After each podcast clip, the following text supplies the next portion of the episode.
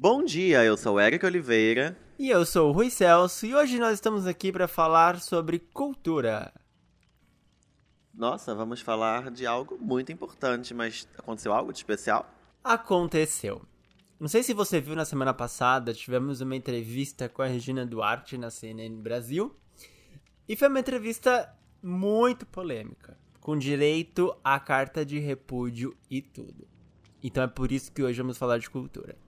É, precisamos mesmo falar de cultura. Está começando então mais um Tiro na Água.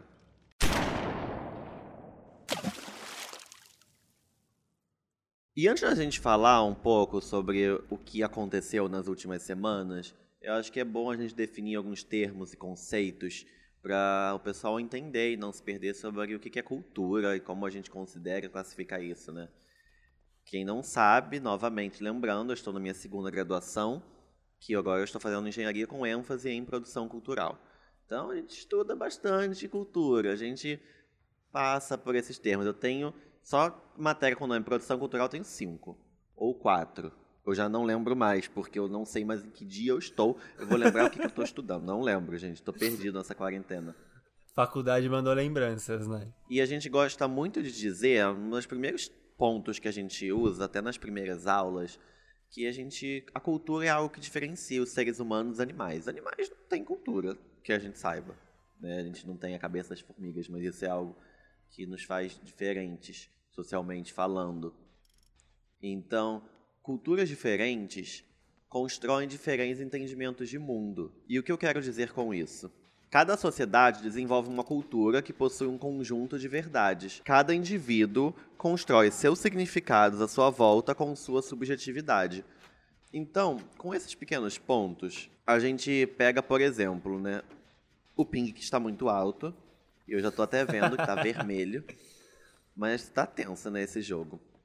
A, a gente pega a informação de que, por exemplo, fazer barulho numa sopa. Eu acho que é o Michael Myers. É o Michael Myers. Eu gosto de dar esse exemplo porque quando você está tomando uma sopa, você toma o que você aguenta silenciosamente e acabou. Quando você toma essa sopinha no Japão, se você está num restaurante, você depois pega seu prato, você bebe com a boca, coisa que a gente não faz aqui, e você faz barulho para mostrar que está gostoso. Isso é algo cultural. Para eles, isso é educação, é etiqueta. E pra gente é exatamente o oposto. Vai fazer isso num restaurante cinco estrelas para você ver. Exato. E com isso a gente pega um ponto de o que pode ser cultura, né? É, a gente também tem arte, a gente tem entretenimento, que arte é cultura, entretenimento é cultura. Mas arte nem sempre é entretenimento, e entretenimento nem sempre é arte. Então, quando a gente está falando de novela que você vê no dia a dia, a gente está falando de entretenimento. Isso é cultura, mas isso é entretenimento. E na maior parte do assunto de hoje, a gente vai falar de entretenimento. A gente vai falar de coisas que são feitas para você se divertir. E não necessariamente fazer críticas sociais, você fazer uma construção de mundo, um conceito, a gente vai falar mais de entretenimento, esta parte da cultura. E a gente até falando disso de entretenimento, antes de falar muito da entrevista, é muito estranho, apesar de já pela idade saber os posicionamentos que essa pessoa fazia, você vê uma pessoa da classe artística que cresceu muito em novelas, você pega, tipo, Rainha da Sucata, não é da minha época, mas você pega alguém que tem seu sucesso baseado em novelas da TV Globo, Ponto. Hum. Não, não há como discordar isso. E você pega alguém que está totalmente contra a classe a qual se é. Isso é algo polêmico. Mas assim, antes que as pessoas fiquem mais confusas, eu acho que é bom a gente citar um pouco o que aconteceu. É, é, é que assim, o problema dessa da Regina Durante uma entrevista, né, com a secretária, porque desde o ano passado já não existe mais ministério, né, desde que Bolsonaro assumiu o poder, ele cancelou o Ministério da, da, da Cultura, como se não fosse necessário. E a gente vê durante essa pandemia, em quarentena, que não é bem assim que funciona, né? Durante é, a conversa que eles estavam tendo, os âncoras da, do jornal da CNN mostraram um recado da Maite Proença para ela. Era sobre. Eles estavam conversando sobre o número de mortos, de artistas mortos por conta do Covid. E nesse vídeo a Maite ela pediu um posicionamento da secretária, né? Afinal, como ela falou, é a sua, é o seu pessoal, é o seu pessoal. A gente gostaria de saber o que você pensa sobre isso. A gente precisa saber o que, que você pensa sobre isso, né? E é extremamente importante isso, sabe? É extremamente importante que a secretária da, da, da cultura se posicione, fale alguma coisa, né? Converse com os seus, como a Maite, como a Maite falou. E aí, a Regina ela se precipitou, começou a gritar, começou a. Eles multaram o microfone dela e ela começou a, a xingar, né? O, o, entrevistador. Porque ela falou assim: como que vocês vêm me trazer uma, uma mensagem da.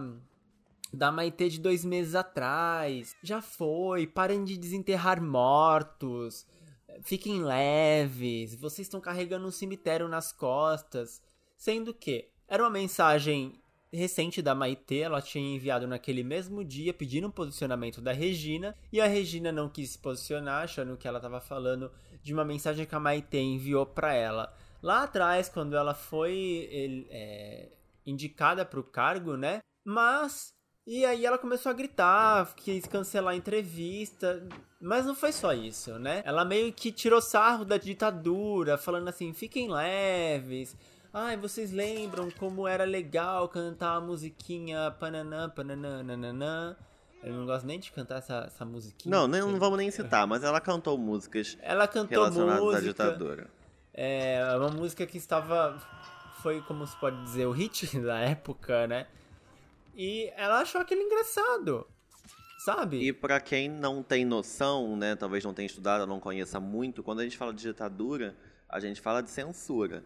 Então, para a classe artística, a ditadura talvez tenha sido muito pior do que para muita gente. Exato. Muitos não podiam fazer suas performances naturalmente. Às vezes são, eram coisas que nem eram afrontosas diretamente ao governo, mas abordavam um tema específico e não podia ter. Então, assim, para eles, e ela que trabalhou nesta época, foi algo que afetou. E é aí que está a polêmica. Exato. E sabe o que é engraçado também? Esse pessoal que vai em manifestação. Ai, intervenção militar já. Ai, cinco de volta. E aí você vê o vídeo de, dessas mesmas pessoas sendo. É, tomando uma intervenção da polícia, do, de apanhar mesmo, de ser jogada no chão. Aí fala, isso é uma ditadura. Isso a gente tá vivendo uma ditadura. Fala, querido, você tá pedindo a ditadura, isso é ditadura. Você tem noção da coisa que você tá pedindo? Que você tá vivendo aquilo que você tá pedindo? Então para de pedir. As pessoas estão uhum. pedindo, pedem intervenção militar sem saber o que ela significa. Isso é assim, é, é o cúmulo, é, é o cúmulo. Enfim, tivemos essa entrevista polêmica e após isso, vários artistas se manifestaram. Vários fizeram uma carta de repúdio contra o que ela falou sabe? Não só porque ela falou, é, não quis é, dar atenção para sua classe, mas ela apoiando tortura. Ela falando que, ai, Hitler, ai, Stein, ah, sabe? Então. Ela, na verdade, não sabia nem que tava falando, né? Não, ela sincero. tava perdidaça. Ela, ela, assim... ela usou apenas termos fortes que ele ia causar. Então a gente vê que é, ela falou assim: ah, tinha tanta coisa legal para falar. Tinha mesmo.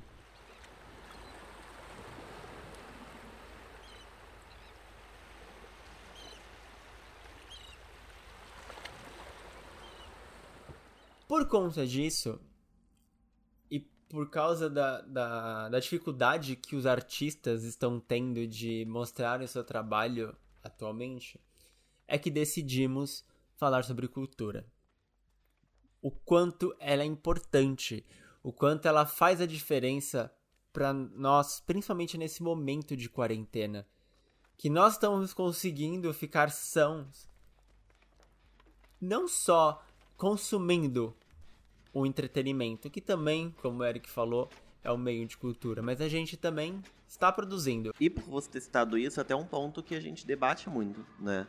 Que é a cultura como recurso. A cultura, ela é utilizada diversas vezes para resolver problemas de ordem econômica e política. Redução de conflitos sociais, promoção do desenvolvimento. É aquele famoso pão e circo que a gente fala até de uma maneira errada, né? Que, teoricamente, para você ficar quieto e ignorar alguns problemas, mas a gente consegue colocar também, nos dias de hoje, como a cultura também é para você esquecer os problemas, saber que você está dentro de casa, mas que você tem algo para fazer.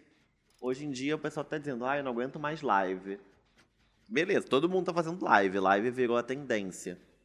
Mas quantas lives você já viu e quanto tempo você ficou assistindo e isso te distraiu, te relaxou, te serviu para alguma coisa. Eu até vi algumas mini lives, né, no Insta de amigos conhecidos, né, o pessoal que também tem seus negócios e alguns são da área cultural ou da área artística, vamos dizer assim. Eu tenho amigos tatuadores, amigos desenhistas. O pessoal tá fazendo algum tipo de live. O pessoal do audiovisual, o pessoal com canal no YouTube, o pessoal que tem gameplay na Twitch, o pessoal de qualquer área, o pessoal está aproveitando esse momento, já que talvez não possa produzir conteúdo de maneira natural, para ter esse engajamento né, e não perder o seu público. Então a cultura, nesse momento, ela funciona como até um pouco do mercado e ajudar a movimentar a indústria. Você começa a produzir um tipo de conteúdo diferente e, por exemplo, você pega pessoas que são sei lá, desenhistas, um exemplo. E ela resolve fazer videoaulas. Pode fazer de graça, tá tendo muita live de graça e cursos de graça. Só que essa pessoa ganha dinheiro com anúncios, com patrocínios. Se é no YouTube, tem publicidade de lá. Se é na Twitch, você tem como ganhar um dinheiro por lá. Então a pessoa não tá ficando parada.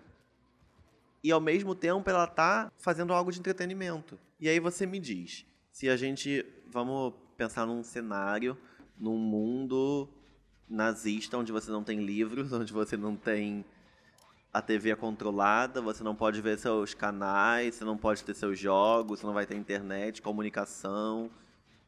Como é que você vai sobreviver dentro de casa? Esse é o silêncio. Você não sobrevive. Pra todo mundo né? pensar. Porque você não sobrevive. E nós também temos algumas séries que tratam um mundo distópico. Eu e o Eric, a gente tá assistindo uma série, inclusive a gente tem que voltar a assistir, The Man in the High Castle, que fala de um mundo distópico onde o nazismo venceu os Estados Unidos. É até engraçado, engraçado não, tem uma cena, logo no primeiro ou no segundo episódio, que é, o mundo é dividido em duas... O mundo não, né? Os Estados Unidos é dividido em duas partes, o lado japonês e o lado nazista. E tem meio que uma zona neutra. E chega uma hora, a menina vai pegar uma Bíblia numa biblioteca. Eles comentam sobre Bíblia. E a Bíblia é proibida dos dois lados. Uhum. E aí ela fala: caramba, faz muito tempo que eu não vejo isso. E a gente tá falando de Bíblia, de religião. E a Exato. religião faz parte da cultura, né? Até é legal a gente ter citado agora, porque dá esse entendimento de que a religião tá no meio da cultura. E a a leitura também está envolvida a cultura.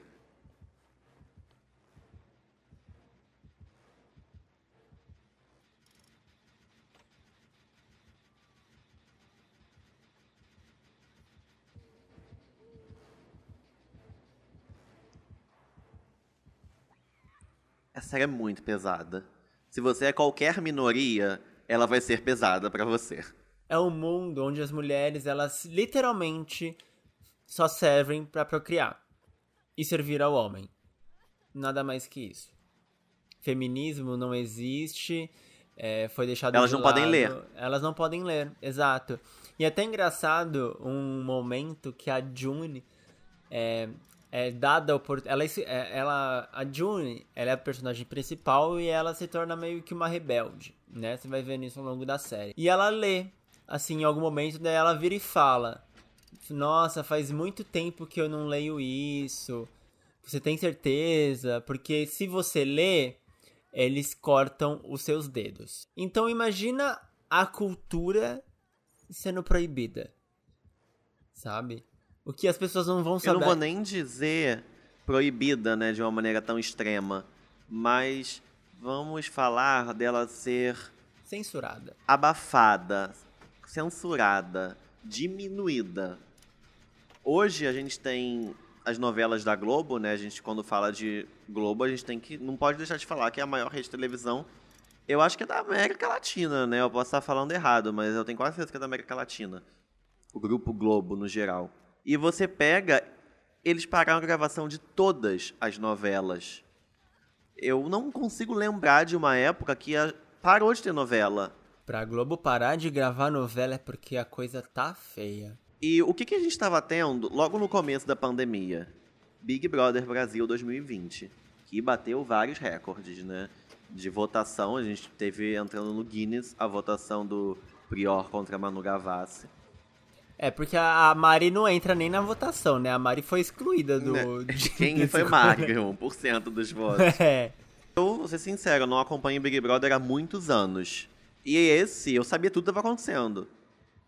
Eu até vi alguns momentos, acompanhava nas redes e torcia por algumas pessoas porque isso foi algo que uniu as pessoas na quarentena.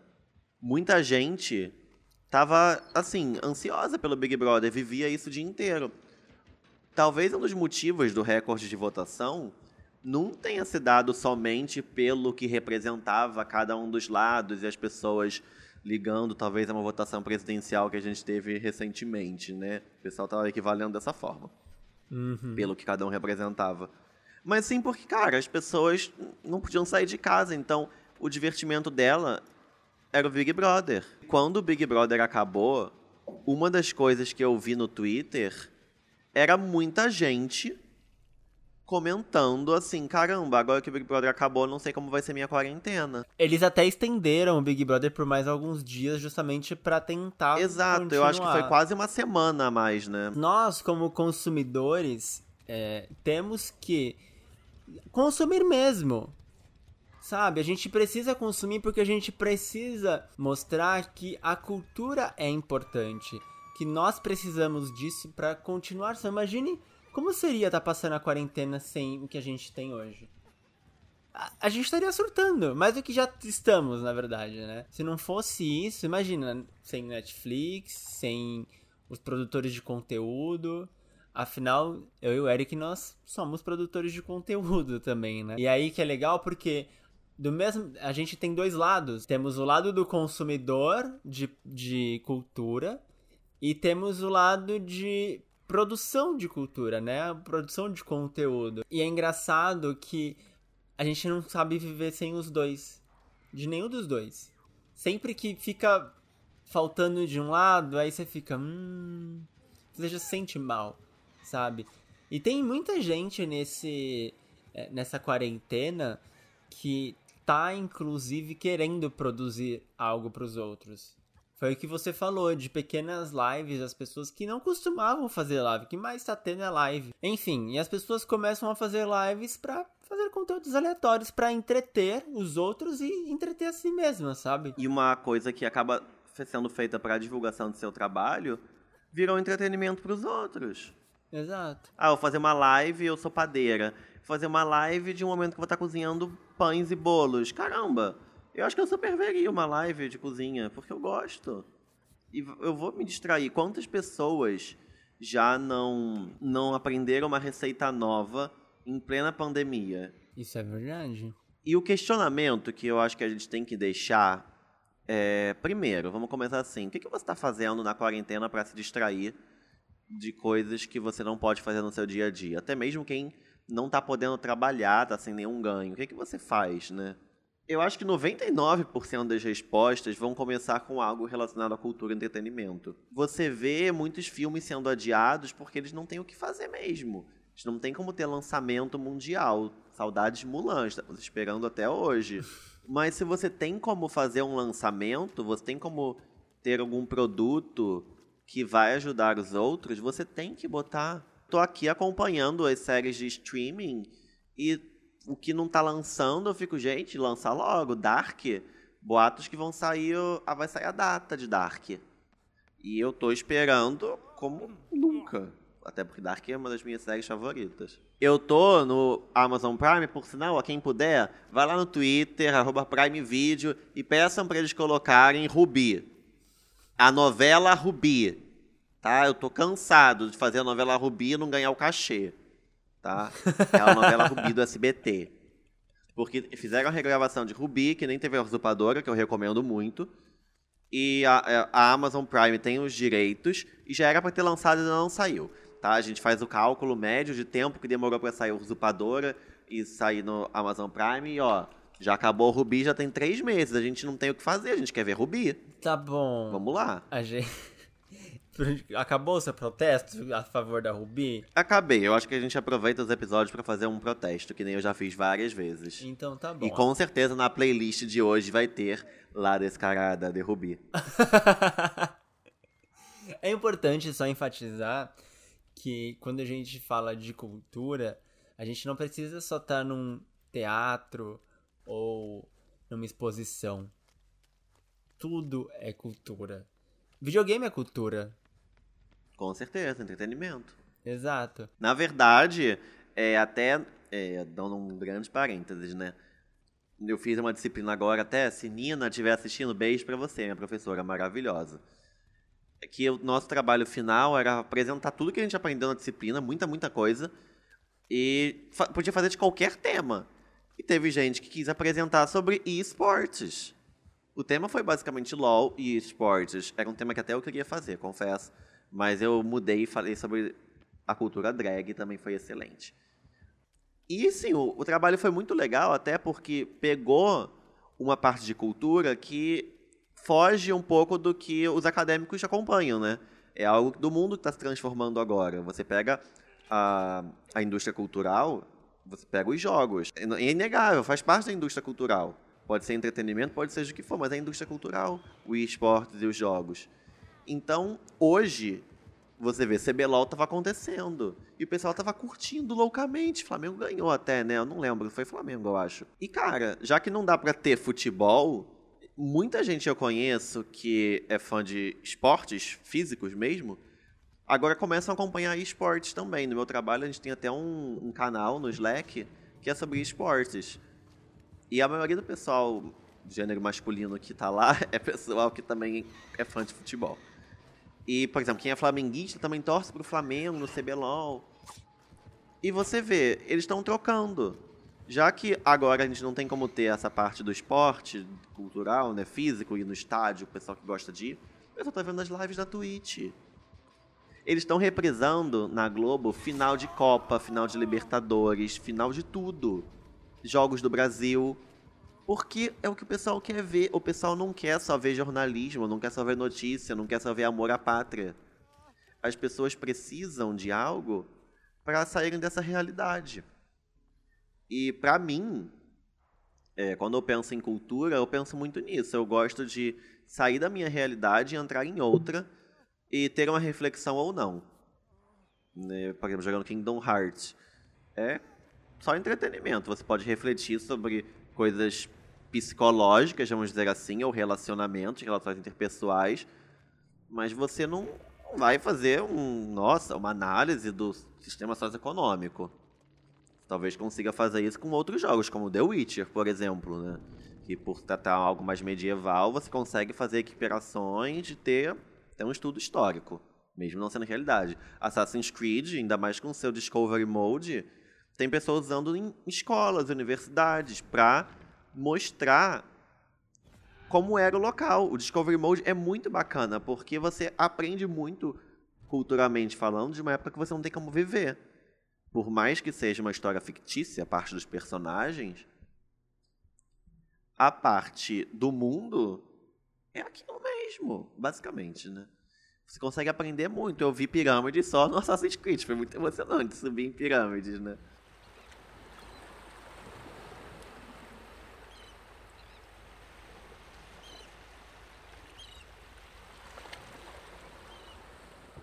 É interessante isso que desde da, da década de 90, o videogame deixou de ser aquela aquele produto de que estraga a TV. Tira da TV que vai estragar a TV! Lembra disso? Sua mãe falava Nossa. isso pra você? Que a minha Tinha falava. essa lenda que de videogame estragava a TV, né? Vai estragar minha TV, que não sei o quê. Tinha muito essa lenda, né? Poderia até botar no episódio de crendices, quem não ouviu, vamos lá, ouvindo crendices, que era Uhum. porque muitos videogames em algumas televisões ficavam preto e branco. Porque cabo, ou suporte, ou placa, o PlayStation 1, quando chegou aqui, ele entrava em preto e branco em muitas televisões. Então o pessoal achava que ia estragar a TV. A minha mãe tinha um telejogo, tinha não, minha mãe tem um telejogo. E eu tenho certeza que ela vai me comentar e falar, tá funcionando. E deve estar mesmo, porque ela guarda muito bem as coisas. Que ele só ficava colorido em um tipo de TV. E quem não sabia achava que era defeito, porque tinha que ser colorido. Exato. Nossa, fui escapar. Ih, caiu. Mas. É, Meu gente- videogame com risco de superaquecer e cancelam a partida. Só pra deixar vocês por dentro, é, o Eric está com problema de superaquecimento no console dele. E justamente em Dead by Daylight. Então, assim, só pra aproveitando pra dar o recado, vai acontecer do, dos episódios do tiro acontecerem quinzenalmente por conta disso. Porque deu esse problema eu vou ter que botar na assistência. E a gente não quer sair do nosso formato. Eu acho que a característica do tiro é essa, do jogo, gameplay com o podcast. É com o Dead by Daylight, que é um jogo que tem a ver com a nossa história. E porque até a gente gravando vários episódios, a gente percebeu que é um jogo que funciona com o formato, né? Até porque a gente joga bastante tempo e a gente joga consideravelmente bem. Então a gente consegue jogar sem se distrair e fazer as coisas. A gente vai lançar o especial que falta, que é sobre o sarampo, até porque é um tema bom de se falar. Quem não ouviu de varíola, eu recomendo que vocês escutem, porque ele fala um pouco sobre vacinação e o de sarampo vai continuar um pouco esse tema, e é um tema muito importante pra gente.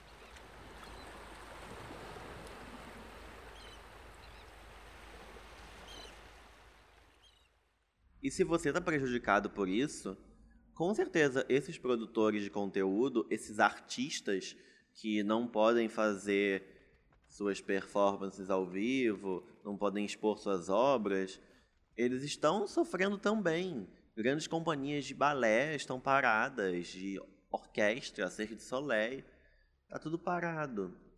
Além de também sua amiga tatuadora, o seu amigo desenhista, todos esses pequenos artistas que com certeza você conhece. É, porque a gente não pode só priorizar os grandes, né? A gente não pode só ver Ariana Grande, Katy Perry, Taylor Os grandes, Swift. a Ariana é grande. Eu achei que a Ariana Grande fosse uma brasileira quando eu vi pela primeira vez. Deu Ariana Grande?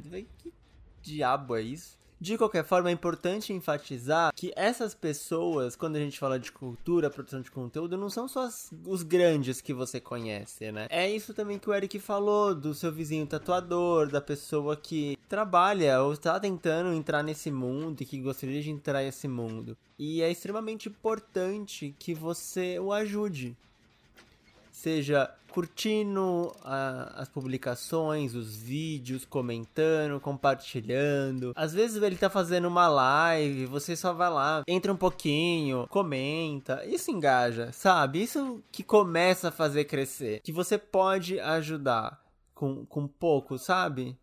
Os grandes youtubers e produtores de conteúdo hoje cresceram com pouco. O Whindersson Nunes, ele fazia vídeo na casa dele, no sofazinho dele, lá na cama. E ele foi crescendo dessa forma, com pessoas, co- ele compartilhando, com- comentando, é, ficando um pouquinho, e um pouquinho ali, um pouquinho aqui, e cresceu.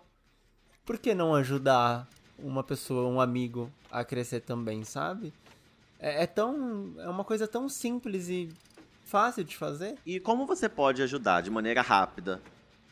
Artista, amigo, postou story, dá uma reação, postou alguma coisa no Instagram, não só dá um like automático, não, comenta qualquer coisa, você já ajuda. Às vezes você não tem como ajudar financeiramente, já que muitos estão vendendo previamente suas artes, vendendo previamente suas roupas, seu, o, que, se- seus, o que você produz tenta ajudar fazendo assim. Você não precisa compartilhar o tempo todo para você não ficar com um feed só de compartilhamento. Mas de vez em quando coloca lá, porque você ajuda no engajamento, faz a pessoa crescer. Se a pessoa é produtora de conteúdo já de internet, ou que era, sei lá, a pessoa era atriz, não pode atriz de teatro, não pode mais fazer, divulga o perfil dela, divulga o que ela está fazendo no Instagram. Maquiadores que não estão podendo trabalhar, divulga de vez em quando. Agora o Instagram lançou uma uma figurinha que a gente chama no Instagram, nem sei o nome que eles dão aquilo, que você põe lá, ajude os pequenos negócios, você vai marcando alguns. Você pode fazer de vez em quando isso. Você pode dar um alô para a pessoa e ver que ela não está sozinha.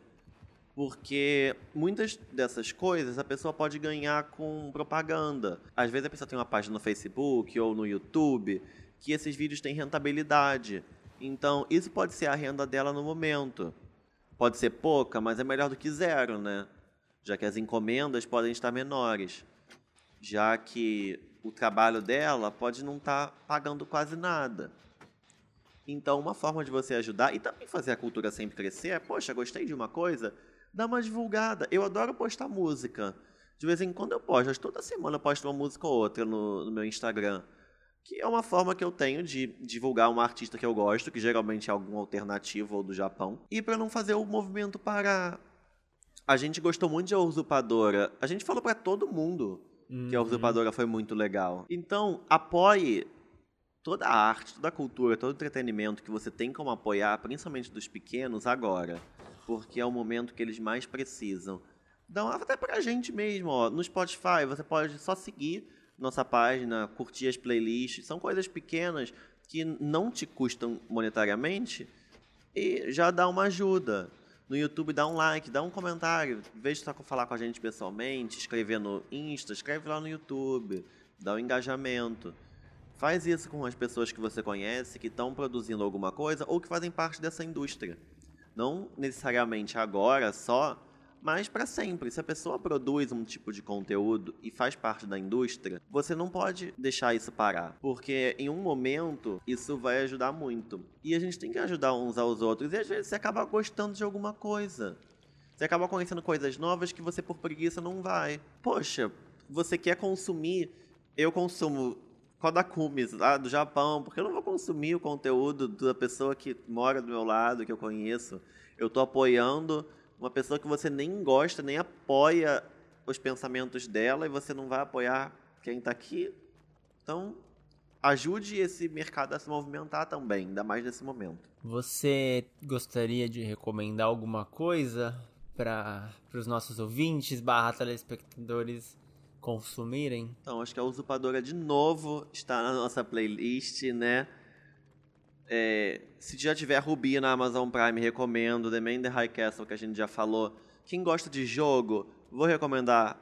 Não um jogo grande, mas vou recomendar para vocês a série toda Kingdom Hearts, que está direto em promoção na PSN. Livros, aumentando o que a gente falou do episódio do Dia do Livro, até quem não escutou, escute. Assim que acabou o episódio, eu entrei na Amazon e comprei um livro do Koji Suzuki, que é o autor de O Chamado, que eu gosto bastante. Eu comprei Edge eu comecei a ler, eu ainda não li tanto, então recomendo de livro Ed, do Code Suzuki, de séries A Usurpadora, A Ruby, The Man High Castle, de músicas, vou citar de novo com a Dakumi, vou indicar Tarsila também para acompanhar, vai estar tá tudo na nossa playlist. O que, que você tem para indicar pra gente, Rui? Eu vou falar uma série aqui que eu definitivamente recomendo para todo mundo, que é Handmaid's Tale, que ela é extremamente importante é, é importante pro mundo. Todo, o mundo inteiro precisa ver The Handmaid's Tale. Eu acho que Nossa. é uma série que te faz sair da sua zona de conforto. Você pode ser já uma minoria fodida. Você vai perceber que você tem muito privilégio ainda. Sim. É uma série que eu acho que quando a gente for falar de privilégios, a gente não vai poder deixar de citar. É, até porque mostra assim, eu, eu, gostaria de ver. Faz você refletir, eu gostaria de viver nesse mundo? Acho que não. Vejam lives, vejam clipes, vejam. Ah, você vê, a Katy Perry lançou uma, uma, um clipe novo caseiro de Daisies, a nova música dela, por exemplo. Por falar em música até, vou recomendar I Know Alone, de Rain. Rain tá fazendo várias lives agora ensinando a dançar. E elas lançaram essa música na pandemia e coube muito bem. E o clipe, elas gravaram no quintal delas dançando. E você pensa, esse clipe poderia ter sido gravado antes da pandemia porque continuou sendo elas. Então eu vou recomendar essa música, esse clipe e tudo. Eu espero que vocês tenham gostado desse episódio, que vocês reflitam mais a importância do que é a cultura, do que é o entretenimento, do que é o consumo disso e quanto mais a gente consome, mais inspira as pessoas a fazerem, mais inspira as pessoas a consumirem e mais mostra que o que nós temos é um privilégio que em outros lugares não tem, que outras pessoas não têm. Nem todo mundo, infelizmente, tem acesso a isso. Então, vamos ajudar, vamos divulgar para que isso chegue no máximo de pessoas possíveis. Então, se você gostou do episódio, curte, compartilha, comenta, vai no Spotify, compartilha no YouTube, mostra para seus amigos e a gente espera que vocês consumam cada vez mais cultura. Um beijo e até a próxima. Até mais, gente. Um beijo.